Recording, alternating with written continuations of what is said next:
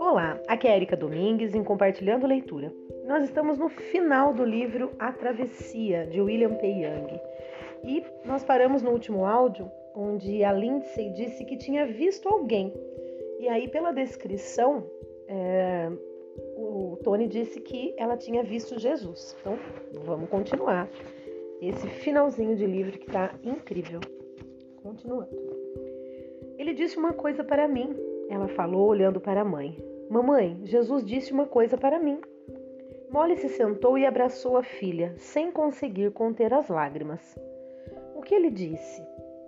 Uma coisa que não consegui entender, mas então ele sorriu e falou: O melhor ainda está por vir. O que isso significa, mamãe? O melhor ainda está por vir? Não sei, querida, mas acredito. Sinto muito, Lindsay, interrompeu Meg, mas preciso voltar para a UTI neurológica. Molly, está na hora de nos despedirmos. Clarence se sentou ao lado de Lindsay e começou a lhe perguntar sobre o livro que ela estava lendo, enquanto Molly se afastava para o canto do quarto com Meg.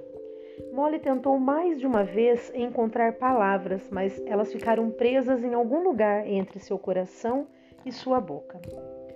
Meg, apenas diga a Molly que estou emocionado por fazer parte disto, afirmou Tony, de tudo isso.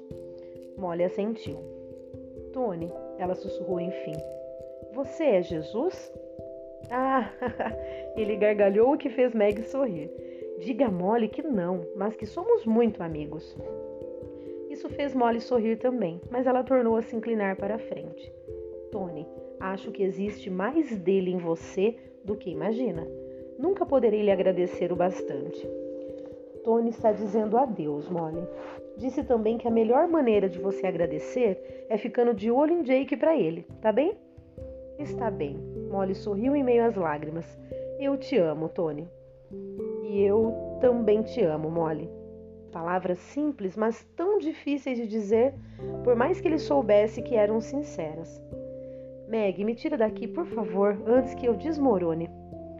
Poucos minutos depois, Meg e Clarence estavam de volta à área de espera do hospital.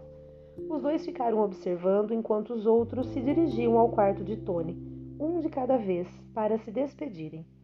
São frágeis e delicados esses momentos entre a vida e a morte, e Meg não queria caminhar sem compaixão por aquele solo sagrado.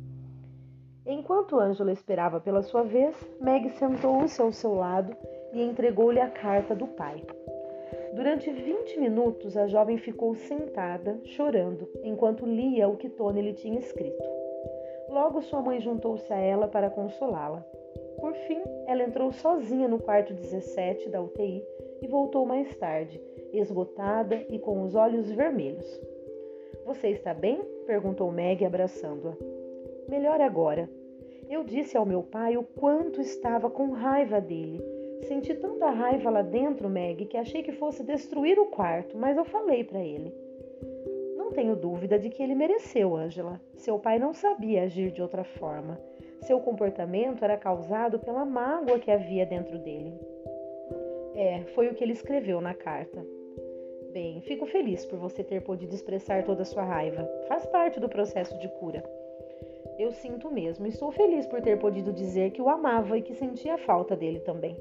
Ela recuou e olhou dentro dos olhos de Meg. Obrigada, Meg. Pelo que, querida? Não sei direito. Angela abriu um sorriso. Só queria agradecer a você. Bem, não há de quê. Pode deixar que vou transmitir seu agradecimento. Angela tornou a sorrir sem entender bem o que Meg queria dizer e foi sentar-se com a mãe, apoiando-se nela, exausta. Jake voltou em seguida, parecendo ter acabado de sair de um moedor de carne, mas com os olhos ainda brilhantes e vivos. Tem certeza de que não quer falar com ele? murmurou Meg. Não posso, respondeu Tony resignado. Como não? Porque sou um covarde, é por isso. Apesar de todas as mudanças, ainda tenho muito medo. Ela assentiu de leve, mas o suficiente para ele perceber e sentou-se ao lado de Clarice, que se inclinou para perto dela como se fosse abraçá-la, e sussurrou: Obrigado, Tony, por tudo. Só para você saber, todo o conteúdo daquele saco de lixo já foi destruído por um triturador industrial. Agradeça Clarence por mim, Meg. E por favor, não se esqueça de dizer que o considero um homem muito bom. Vou dar um alô para a mãe dele, seja lá como isso funciona. Pode deixar, disse Meg. Por fim, chegou a hora de Meg ir sozinha pela última vez ao quarto de Tony. Então, nada de gatos? Ela disse. Não, nada de gatos, graças a Deus, respondeu Tony. O testamento que ficou no cofre divide tudo entre Jake, Lori e Angela. O dos gatos foi escrito numa noite em que bebi demais e senti agudamente a minha solidão. Na manhã seguinte, ainda de ressaca, eu me rejeitei de tal forma que autentiquei o testamento. Sou extremamente grato por você ter me ajudado a voltar atrás. Meg e Tony estavam sozinhos quando o silêncio caiu, a inércia escondida por trás das repetições incessantes e incansáveis das máquinas. Então Meg finalmente disse: Não sei como fazer isso. Tony, minha vida mudou por sua causa e para melhor. Você é importante para mim e não sei como deixá-lo partir. Só sei que vai ficar um buraco no meu coração em que só você pode se encaixar. Olha, ninguém nunca me disse nada parecido. Obrigado. Aí ele prosseguiu. Meg, tenho três últimas coisas sobre as quais preciso falar com você. Está bem, mas não me faça chorar, não tenho mais lágrimas. Ele fez uma pequena pausa antes de continuar. Meg, a primeira coisa é uma confissão.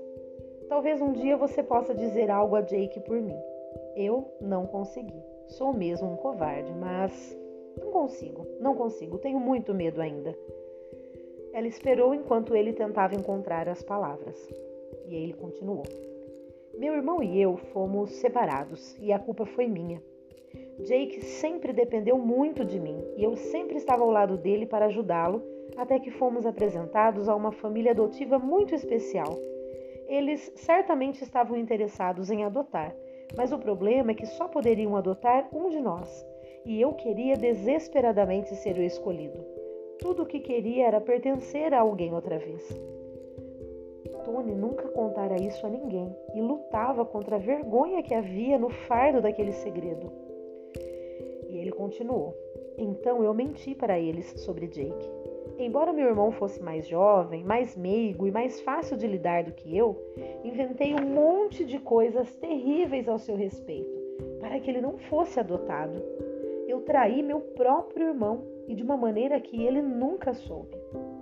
Um dia, o conselho tutelar apareceu e levou Jake embora, aos chutes e berros, agarrando-se às minhas pernas e eu me agarrando a ele como se me importasse. Mas, Meg, se parte de mim estava feliz por ter sido escolhido, a outra se desesperava vendo Jake se afastar. Ele era tudo o que me restava, e eu estava destruindo o amor que tinha nas mãos em troca da ilusão de pertencer a outras pessoas.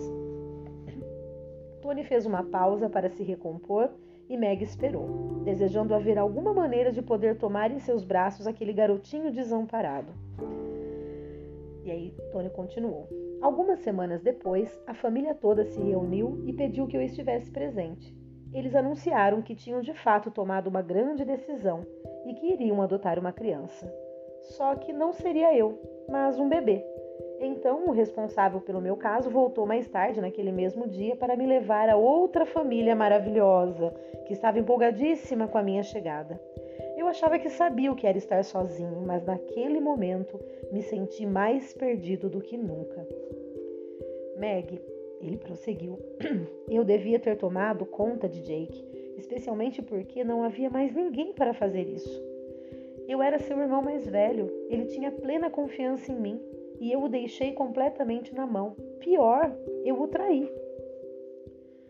Oh, Tony, disse Meg, sinto muito, mas pense que você também não passava de uma criança. Fico muito triste que você tenha precisado fazer esse tipo de escolha. Aí agora Tony continuou. Daí Gabe entrou na minha vida e pela primeira vez eu estava segurando em meus braços uma pessoa a qual pertencia de verdade. Dessa vez, através daquele garotinho, tentei fazer tudo certo, mas mesmo assim não consegui evitar que ele fosse embora. Eu o perdi também.